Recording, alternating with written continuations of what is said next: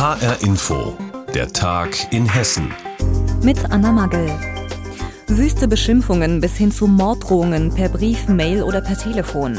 Das gehört für immer mehr Politiker schon fast zum Alltag. Durch die Pandemie und ihre Folgen hat sich der Ton in vielen politischen Debatten verschärft. Und so werden Politiker immer häufiger zur Zielscheibe von radikalen Gegnern der Corona-Maßnahmen. Diese Radikalen hetzen dann zum Beispiel in sozialen Netzwerken oder bedrohen einzelne Politiker. Gegen Sachsens Ministerpräsident Kretschmer soll es sogar konkrete Anschlagspläne geben.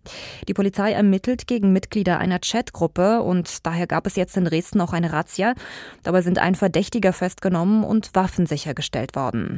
Aber auch bei uns in Hessen werden Politiker mit Hetze und teilweise sogar Morddrohungen konfrontiert. Einige Beispiele fasst HR-Inforeporterin Marie-Kathrin Fromm zusammen. Der Streit um eine Bäckerei ist im Odenwald in Erbach eskaliert. Weil sich der Inhaber nicht an die Corona-Regeln halten will, schließt das Ordnungsamt vorübergehend seine Bäckerei und sein Café. Die Folge: Querdenker versammeln sich vor dem Laden und demonstrieren. Bürgermeister Peter Traub gerät ins Visier. Über den Messenger-Dienst Telegram rufen Nutzer dazu auf, ihn vor seinem Haus zu bedrängen. Traub ist schockiert, als ihm ein Kollege die Nachrichten auf dem Handy zeigt. Also ich muss sagen, die erste Reaktion war tatsächlich ein körperliches Gefühl. Wie man so schön sagt, ein mulmiges Gefühl in der Magengegend. Also an dem Punkt war mir schon klar, jetzt nimmt es eine Dimension an, äh, jetzt wird es nicht witzig. Besonders macht ihm zu schaffen, dass im Chat auch seine Familie erwähnt wird. Sie soll sich nicht mehr sicher fühlen. Also jeder, der Familie hat, Partner hat, Kinder hat, kann sich vorstellen, wie sich das anfühlt. Aber genau so ist es eben gemeint. Also die, die das lostreten, wissen genau, wo sind die Schwachpunkte meines Gegenüber. Ähm, nein, das ist schon hart. Einer der Absender der Nachrichten ist in Erbach bekannt. Er saß früher für die AfD im Kreistag. Nach den Drohchats habe der Bürgermeister viel Unterstützung aus der Bevölkerung bekommen, sagt er. Das berühre ihn. Es sei wichtig, jetzt öffentlich Flagge zu zeigen und sich gegen solche Drohungen zu wehren. Das Gefährliche sind ja auch die äh, Trittbrettfahrer. Also Menschen wie er im Schutz der sozialen Medien, darf ich sagen, werfen Brandfackeln in eine aufgeheizte Debatte. Also unverantwortlich. Auch der Kasseler Politiker Timo Evans hat Drohungen am eigenen Leib erfahren. Morddrohungen am Telefon. Evans sitzt für die FDP im Stadtrat. Im April hat sich ein anonymer Anrufer mit unterdrückter Rufnummer bei ihm gemeldet, auf seinem Privathandy. Wir finden dich, ähm, wir wissen, wo du wohnst, ich bringe dich um und halt mehrere Sekunden hin und her. Ich habe dann auch gesagt, wer ist da? Und ähm, dann, das spielt keine Rolle und wir bringen dich um, wir wissen, wo du wohnst. Und das macht schon in der Sekunde auf einmal Klick im Kopf und man ist sofort in so einer, ja, alles andere ist ausgeblendet in einer Situation, wo es einem wirklich Angst und Bange wird. Ne? Die Gewerkschaft der Polizei beobachtet, dass Hass- und Gewaltstraftaten seit der Corona-Pandemie zugenommen haben. Vor allem Kommunalpolitiker würden jetzt neuerdings in den Fokus geraten, als Opfer von Hass und Hetze in sozialen Netzwerken. Bei Timo Evans kommen die Erinnerungen wieder hoch, wenn er von aktuellen Drohungen und sogar Anschlagsplänen gegen Politiker wie Sachsens Ministerpräsident Kretschmer hört. Mir geht es schlecht damit, weil ich genau weiß, wie der Kollege sich fühlt, wie der Mensch sich fühlt. Ähm, und es ist egal in welcher Partei, wenn du in so einer Bedrohungssituation bist, dann geht es wirklich ans Eingemachte und die Leute verdienen auf jeden Fall unsere Aufmerksamkeit, unser Mitgefühl. Das sind solche Themen, das geht gar nicht. Morddrohungen und Hetze. Wie bedrohlich ist die Situation für Politiker in Hessen? Das hat uns Marie-Kathrin Fromm anhand einiger Beispiele aufgezeigt. Ein Blick auf die aktuellen Corona-Zahlen. Das gehört schon für viele Menschen mit dazu, wenn sie in den Tag starten. Viele fragen sich dann, naja, wie hat sich die Sieben-Tage-Inzidenz in meiner Stadt und meiner Region entwickelt? Wie viele Menschen haben sich inzwischen impfen lassen? Es gibt ja aber auch Zahlen, die sehr deutlich aufzeigen, welche Folgen die Corona-Pandemie für Städte hat. Steuereinnahmen, Arbeitsplätze, ja sogar der Stromverbrauch. All das wird durch die Corona-Pandemie beeinflusst. Und die Stadt Frankfurt hat jetzt die statistischen Werte von 2020 dazu präsentiert. Die gaben aber wenig Grund zur Freude. Warum genau, berichtet HR-Inforeporter Frank Angermund. Viele Jahre kannte die Entwicklung der Stadt Frankfurt nur eine Richtung, nach oben. Mehr Einwohner, mehr Jobs, mehr Steuereinnahmen. Doch dieser Trend ist jäh gestoppt worden von der Corona-Pandemie. Die Dezernentin für Digitalisierung Eileen O'Sullivan von Volt. Ich denke, die Pandemie hat Frankfurt sowie alle anderen Städte auch deutlich getroffen. Ähm, aber ich bin zuversichtlich, dass wir da auch eine Erholung in den nächsten Monaten herbeiführen können, so gut es geht. Und werden uns dann natürlich auch an anderen Städten orientieren und kooperieren und schauen, wie wir sozusagen den Schwung zurückbringen dort, wo er zurückgegangen ist. Die Stadträtin sucht das Positive, nachdem sie eine Liste vorgelegt hat, die hauptsächlich von den Begriffen Rückgang und Minus geprägt wird. Im März 2020 ist der Covid-19-Ausbruch zur Pandemie erklärt worden. Und im gleichen Jahr hat die Stadt Frankfurt rund 500 Millionen Euro weniger Gewerbesteuer eingenommen. Der Schuldenberg ist gewachsen, um mehr als 250 Millionen auf 2,1 Milliarden Euro. Besonders hart hat Corona den Messestandort Frankfurt getroffen. 70 Prozent weniger Aussteller, 85 Prozent weniger Besucher. Die Negativliste lässt sich weiter fortsetzen. Eileen O'Sullivan. Man hat besonders gesehen, wie im öffentlichen Nahverkehr die Mobilitätsbewegungen gesunken sind, dass es Einbrüche gab bei den Minijobbern, ähm, die erwerbstätig waren. Und besonders in der Tourismusbranche sieht man, dass da auch besonders das Leiden groß war und der Rückgang an Zahlen eben ebenfalls. Eine Entwicklung, die die Hotelbranche und auch den Frankfurter Flughafen massiv getroffen hat. Über 300.000 Starts und Landungen weniger sind 2020 gezählt worden. Das hat auf der einen Seite für mehr Ruhe in einigen Stadtteilen gesorgt, auf der anderen Seite haben fast 90 Hotels und Pensionen geschlossen. Doch es gibt auch eine positive Überraschung, sagt die Digitalisierungsdezernentin. Und zwar, ähm, dass der Stromverbrauch in den privaten Haushalten nicht sonderlich angestiegen ist, sondern nur ganz leicht. Ich glaube, die meisten Menschen wären davon ausgegangen, dass der Anstieg sehr viel höher ist, auch besonders durch das Homeoffice und das Zuhausebleiben von teilweise ganzen Familien. Wie hat die Corona-Pandemie die Stadt Frankfurt und das Leben ihrer Einwohner beeinflusst? Dazu sind jetzt Zahlen veröffentlicht worden. Infos dazu hatte Frank Angermund. Eigentlich gibt es ja fast nichts, was die Pandemie nicht in irgendeiner Form beeinflusst hat. Da ist auch der Wintertourismus keine Ausnahme. Dabei galt er bis vor kurzem noch als boomende Branche. Ganze Regionen in den Alpen, aber auch in den Mittelgebirgen leben davon. Milliarden werden da Jahr für Jahr investiert.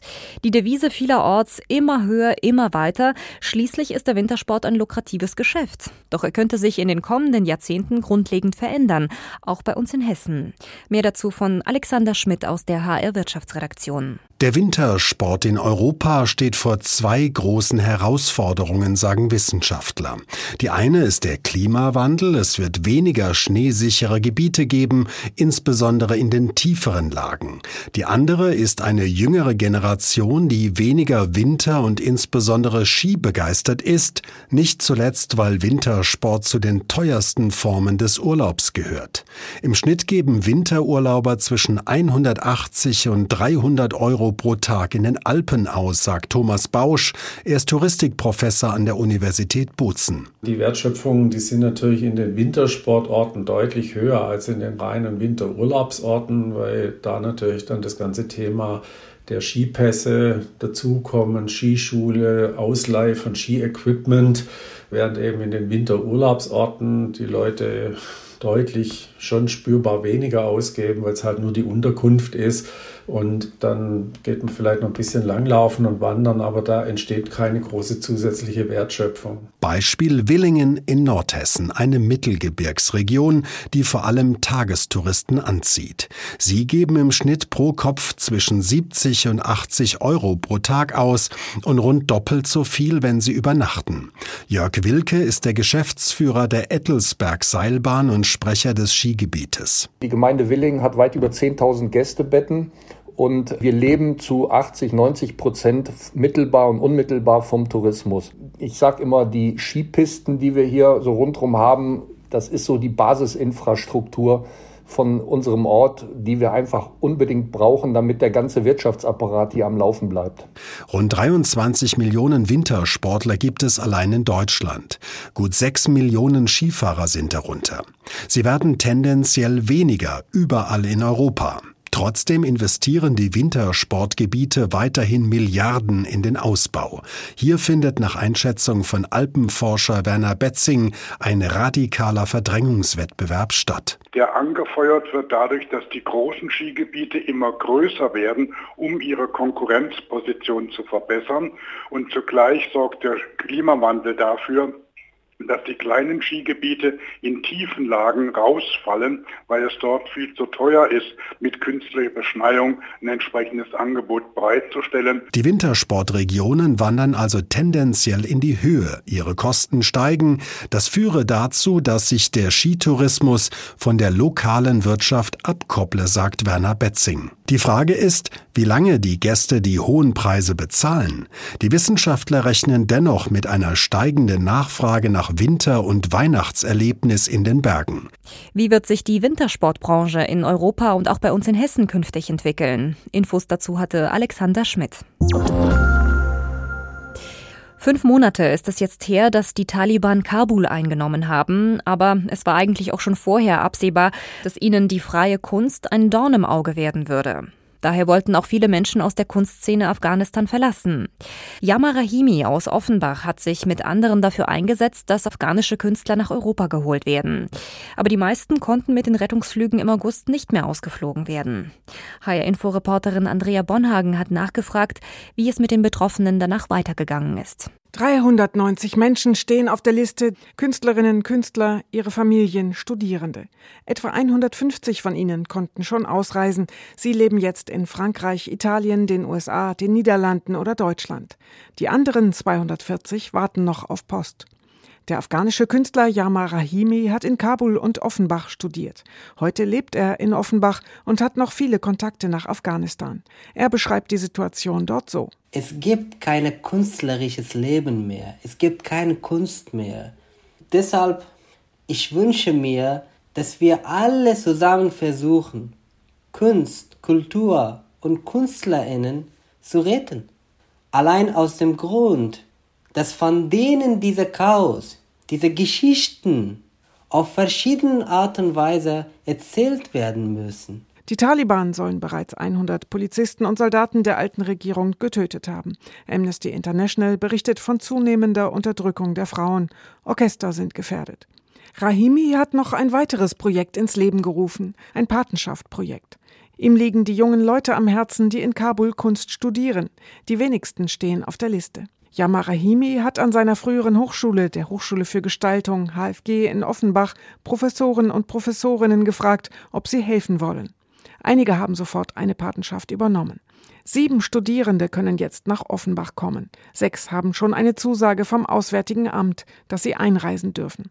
Marie-Hélène Gut-Berlet, Professorin für Film in Offenbach, erklärt: Die Studierenden in Kabul haben sich mit Portfolios an der HFG beworben es hat eine Sonderaufnahmekommission getagt, die bestätigt hat, dass die Studierenden mit ihren Portfolios angenommen werden. Gut Berlet wird eine Studentin betreuen. Sie haben sich schon bei einem Zoom-Meeting kennengelernt. Die Hochschule will auch bei Unterkunft und Sprachkursen unterstützen. Die jungen Leute könnten BAföG beantragen und im April mit dem Studium beginnen, sagt Rahimi. Nach der Machtübernahme der Taliban in Afghanistan hoffen auch viele afghanische Künstler und Studierende nach Deutschland kommen zu können. In Hessen engagieren sich einige Menschen, um das zu ermöglichen. Infos dazu hatte Andrea Bonhagen. Und das war der Tag in Hessen mit Anna Magel. Die Sendung gibt es auch als Podcast auf hrinforadio.de.